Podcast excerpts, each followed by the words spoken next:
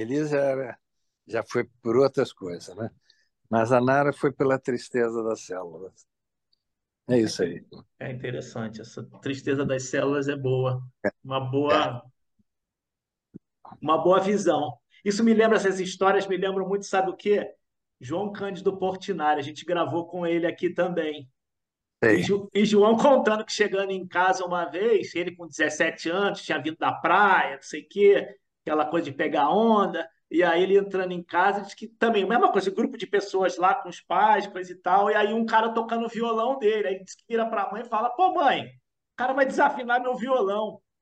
Era, sabe quem estava com o violão? Heitor Villa-Lobos. Eita, esse, esse tinha direito de, de desafinar qualquer violão. Pois é. Pois o é. Tom me levou na casa do, o Tom me levou na casa do Vila Lobos um dia mas nem o Vila nem o Vila conhecia o Tom. Conhecia de nome, talvez, né? Mas fomos, né? Era, rapaz, era uma baderna, uma festa, todo mundo, a, o, o, som da vi, vitrola, né? Da vitrola, porque ele ganhou de prêmio uma vitrola, né? Aí as mulheres da sociedade, tudo, botando jazz e dançando, e o Vila de, com aquele aquele colete dele, aqui, aquele, aquele paletó, num canto, escrevendo música, lá no cantinho. Pessoal, aqui todo, ninguém dá bola para Vila, na casa dele, mas aí o Tom falou: Menesca, vamos lá para ver o que, que ele está escrevendo. E fomos assim, encostadinho na parede, né? meio até quase por trás dele, e ele escrevendo, escrevendo. Tá? O Tom falou: Menesca, como é que pode esse barulho todo ele escrevendo uma sinfonia? Né? Aí daqui a pouco ele olhou para a gente e falou assim, o que, que vocês estão fazendo aqui? Ele era muito, muito grosso, muito direto. Não, mas você não foi um convidado, tá?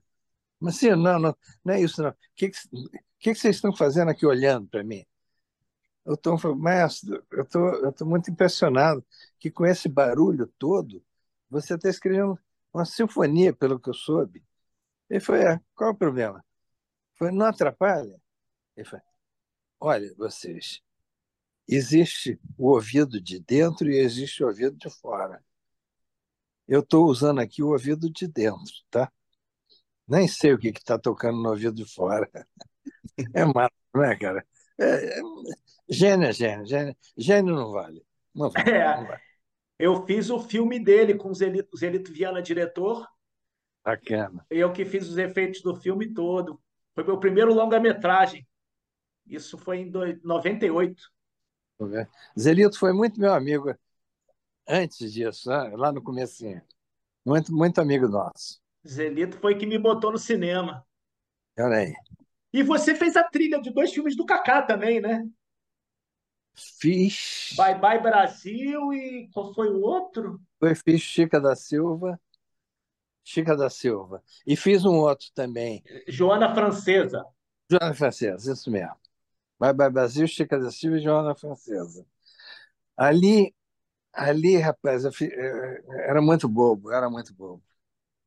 Um dia, também há muitos anos, muitos anos atrás, é, eu fui tirar carteira de motorista em Petrópolis, que era mais, era mais fácil, tá? o exame lá.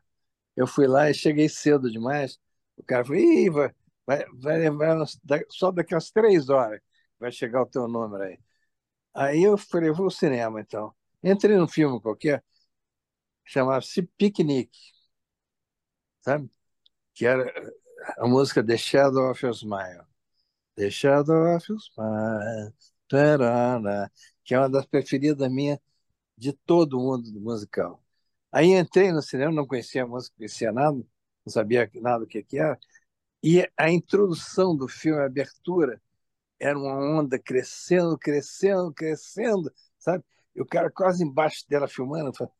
Aí a onda fazia. Aí caía aquela onda.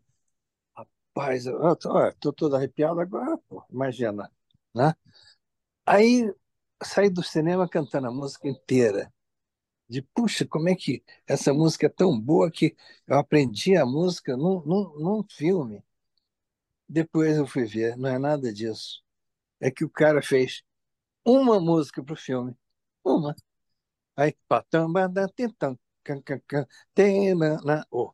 Adi, dia. Titum, pacantum. Você sai cantando. Eu, no Bye Bye Brasil, eu fiz 18 músicas.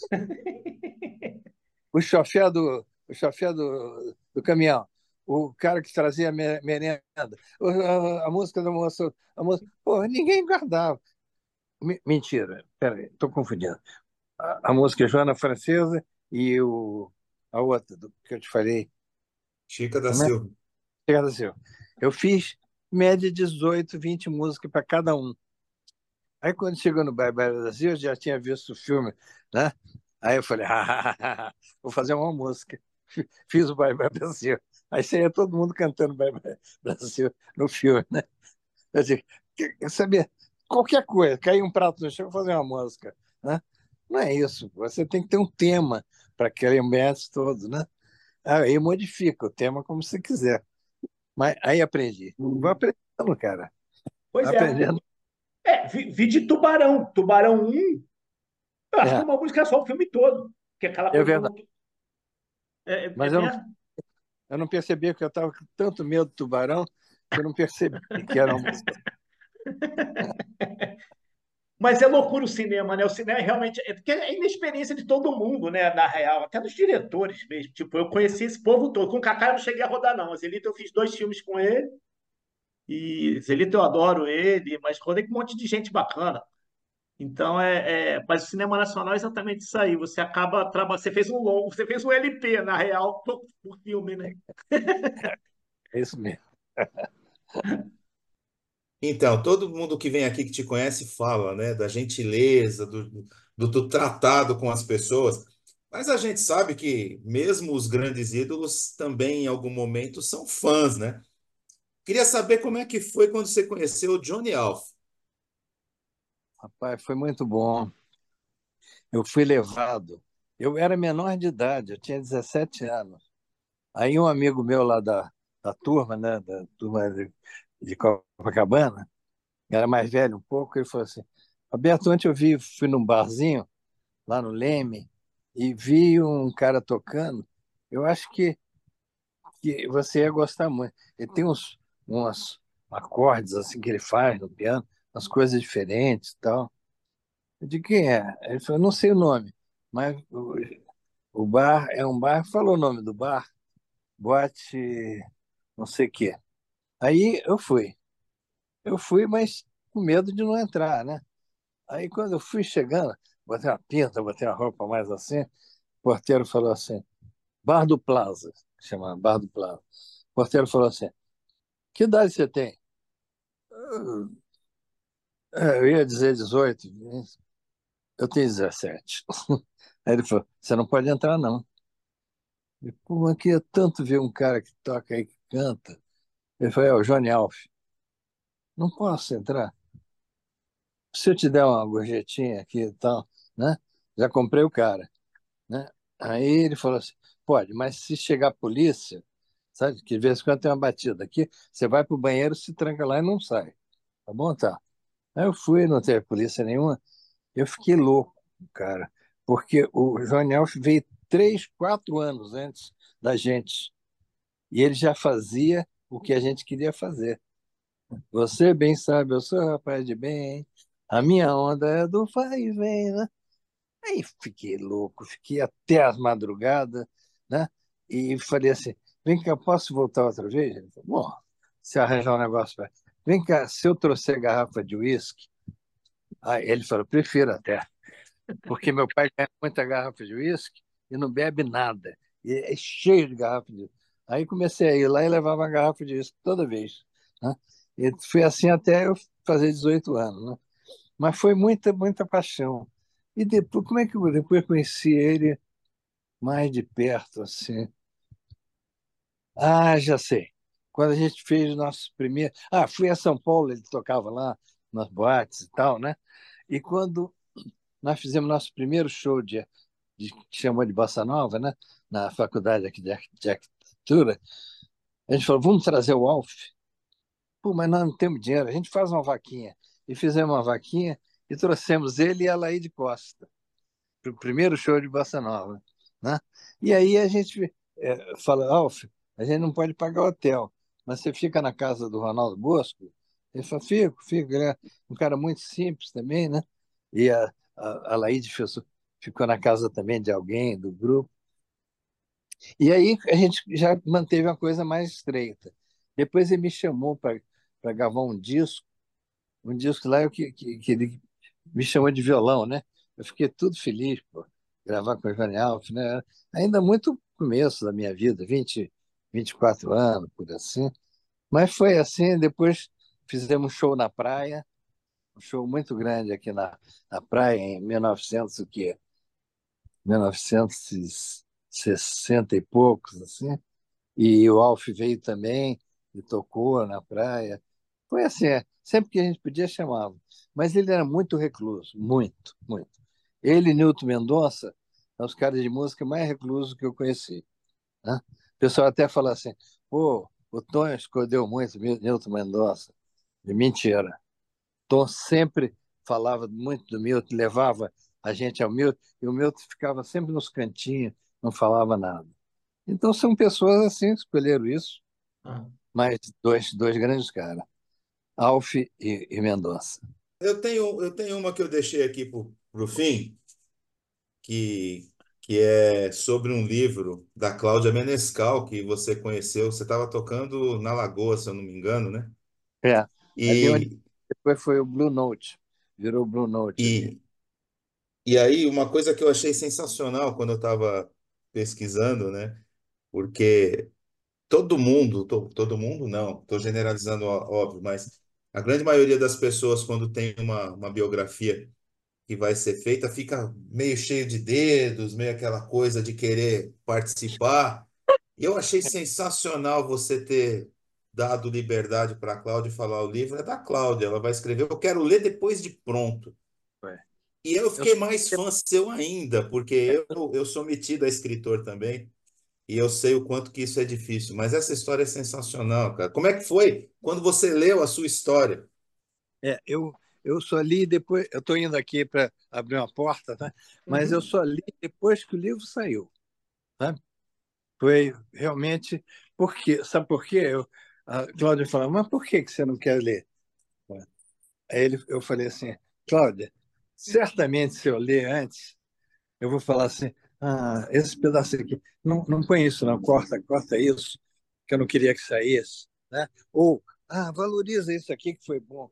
Eu digo, não, eu quero que o livro seja teu. Eu leia o que você conseguiu tirar de mim, né? E foi engraçado que eu não conhecia a Cláudia. Ou melhor, eu conhecia a Cláudia e não sabia que ela era minha prima. Eu estava fazendo essa, esse lugar da Lagoa, que virou, depois virou Blue Note, né? não me lembro como é que chamava lá, Casa Boa. É, eles me contrataram para fazer, durante um ano, uma sexta-feira de cada mês. Tá? Então, eu fiz 12 sextas-feiras. Sexta-feira, fim de semana. Fiz 12 fins de semana nessa casa. E a Cláudia sempre estava lá, ela com a turma, dos cinco, seis amigas, né? sempre na primeira mesa, que eles compravam com antecedência, e a gente acabou ficando amigo. Depois do show, a gente sentava junto, tomava uma e tal. Aí, um dia, no último dia, a Cláudia falou assim: Roberto, eu precisava falar com você. Ah, qual é o problema? Como é que eu faço? Pega meu telefone, já estava amigo, né? Pega meu telefone. Aí ela ligou e falou assim: tem duas coisas para falar com você. A primeira é que eu sou sua prima. Você é minha prima? Sou. Sou filha de tal pessoa, do Benescal. Pô, Cláudia, como é que você não falou durante um ano que você vem aqui, né, que a gente se encontra? Aí ela falou, é, não queria, na verdade, falar porque você ia, de repente, ah, não paga o couvert, não paga não sei o quê, ou vai me botar na mesa melhor. Não, eu queria ver como todos os outros. Achei bacana isso dela, né? E a segunda é o seguinte, eu queria escrever um livro sobre você, queria pedir licença. Escreve. Você quer escrever? Escreve. Bem. Como é que você quer fazê-la? Eu precisaria da gente se encontrar assim umas, durante uns dois meses toda segunda-feira, se pudesse, de manhã. Porque segunda-feira é um lugar, é o dia mais tranquilo para a gente. Era, pelo menos, né? Agora estou trabalhando mais do que trabalhava antes.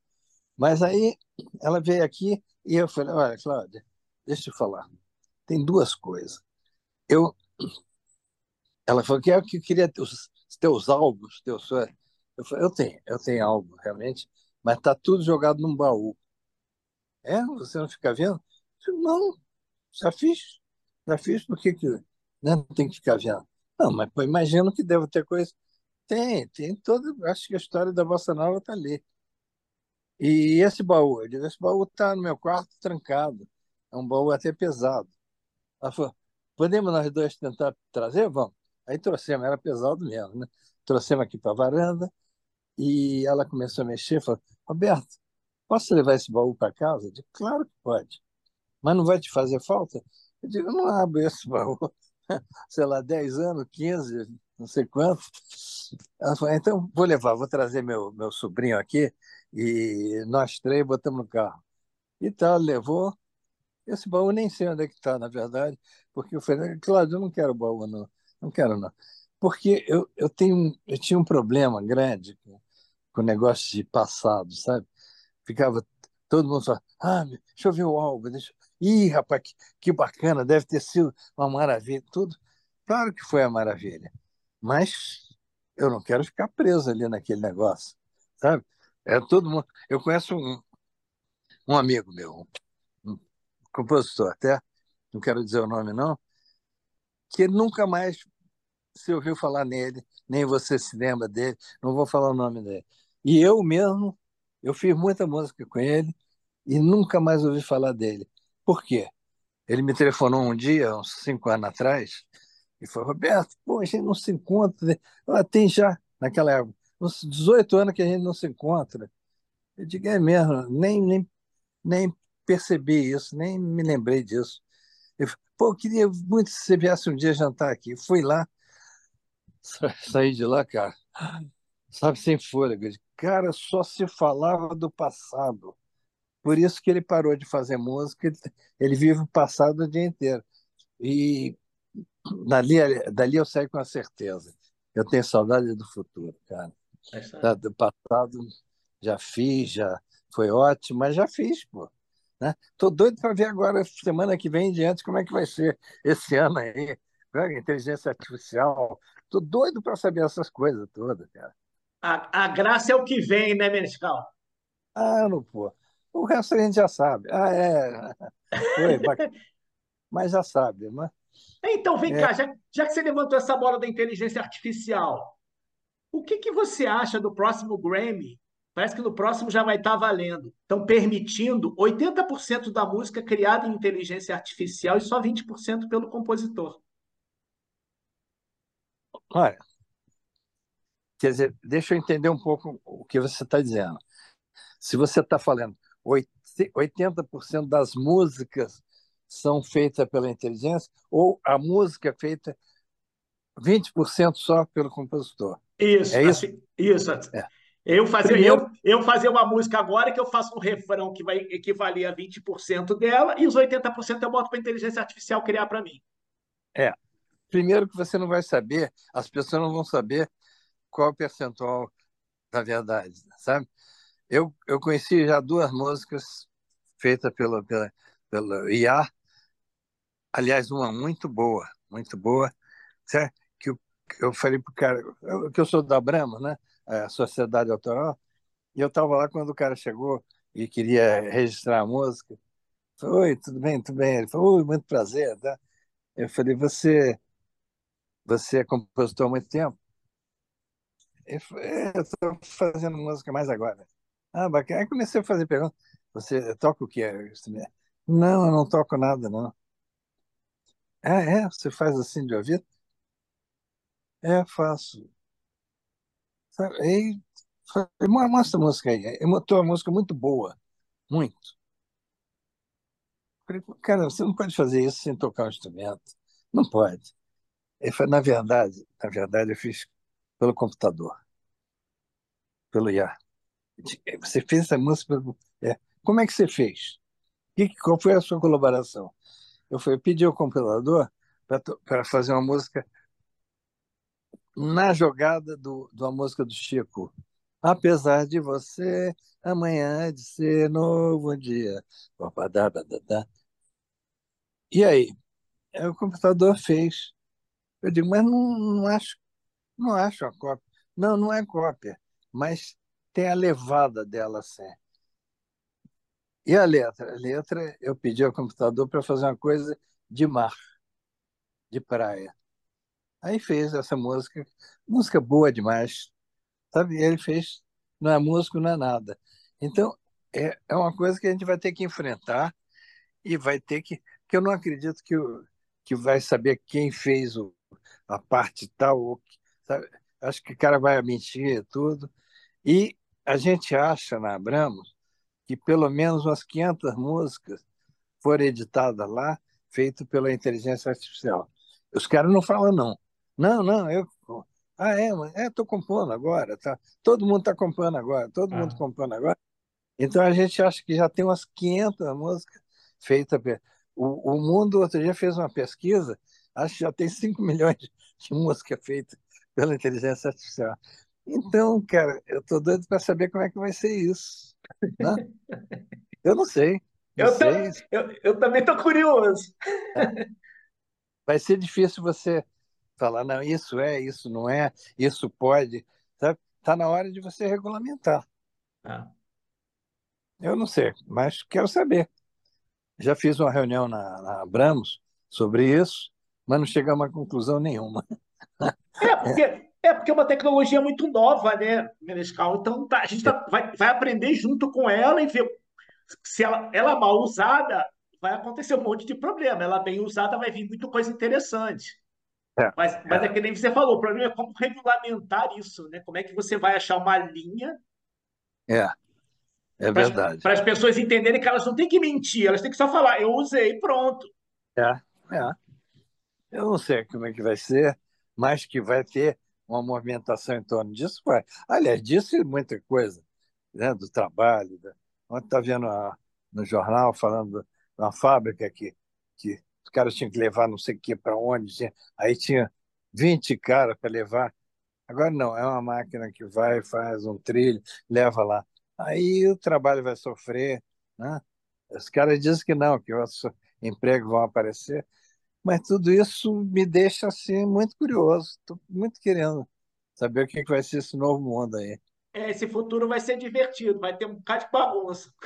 Vai, vai ser. Paulo Eduardo, vamos liberar o homem, Paulo Eduardo. Vamos liberar o homem, vamos liberar o homem. Olha, Serginho, eu estou assim, extasiado, feliz demais com, Pô, com a Paulo, presença do, do Menescal, cara. Faz isso não, foi um papo ótimo, sabe? Ótimo, as perguntas de vocês na mosca, sabe? Porque às vezes eu faço uma entrevista e o cara fala, ah, ah diz aí, conta aí, conta aí. Conta aí o quê? É, conta, conta os negócios, sabe? Aí é chato a entrevista assim, né? Vocês sabiam tudo, sabiam mais do que eu. As coisas aí que vocês sabiam mais do que eu. Você sabe que quando a gente falou com a Leila Pinheiro, eu ia falar isso. Que, ela disse que uma vez ela estava dando uma entrevista e aí a, a, a, pessoa falou assim: Conta aí quando você começou a dançar. É. E ela falou assim: Putz, já começou mal a entrevista, né? É, é. Tem muito disso, hein, cara? Tem muito. A gente, a gente tenta se preparar um pouquinho, porque a gente não é jornalista, a gente não é entrevistador. A gente demorou até a aceitar essa história de entrevista, porque a gente, na verdade, somos dois apaixonados pela cultura que estamos tentando fazer as pessoas valorizarem um pouquinho mais a nossa cultura, porque é impressionante como a gente não valoriza a nossa cultura no Brasil, né? E a gente tem dado muita sorte de encontrar muita gente não sei nem como descrever o que, é, o que tem acontecido com, com a gente, viu, Menescal? Então a gente só tem que agradecer mesmo, de verdade. Aí. É porque vocês estão fazendo direito, estão procurando fazer direito. Só isso, cara. A verdade é essa. Agora mesmo, um pouquinho antes, 15 minutos antes de vocês ligarem, né? Me darem o, o link, um cara, cara que eu sei que eu conheço, ele me mandou uma mensagem assim: Roberto, desculpe, mas vou direto aqui por que, que valorizavam tanto tão pouco Antônio Carlos Jobim aqui no Brasil. Rapaz, isso, isso não é para resolver, fazer em um minuto, não. Isso tem uma conversa, tem que falar do, do Brasil inteiro, falar da cultura, como você está falando. Mas é isso, que o cara foi direto. Por que, que valorizar tão pouco ele aqui, quando que um Sinatra, que era o maior cantor do mundo, vem e chama ele lá e grava um, um disco com música dele? Digo, pois é, né? pois é. Menescal, super obrigado pelo esse tempinho que você dedicou para a gente e bom 2024. Muito obrigado. trabalho, muita saúde. Obrigado, Menescal. Feliz ano novo para todo mundo. É, obrigado, Paulo. Obrigado, Sérgio. E, e, janelas abertas, tá? Portas abertas aqui. Tá? Aqui, aqui também. Eu descendo para o Rio também. te perturbo. Bacana. Obrigado. Valeu. Tá. Obrigado, Menescal. Tchau, tchau. Tchau.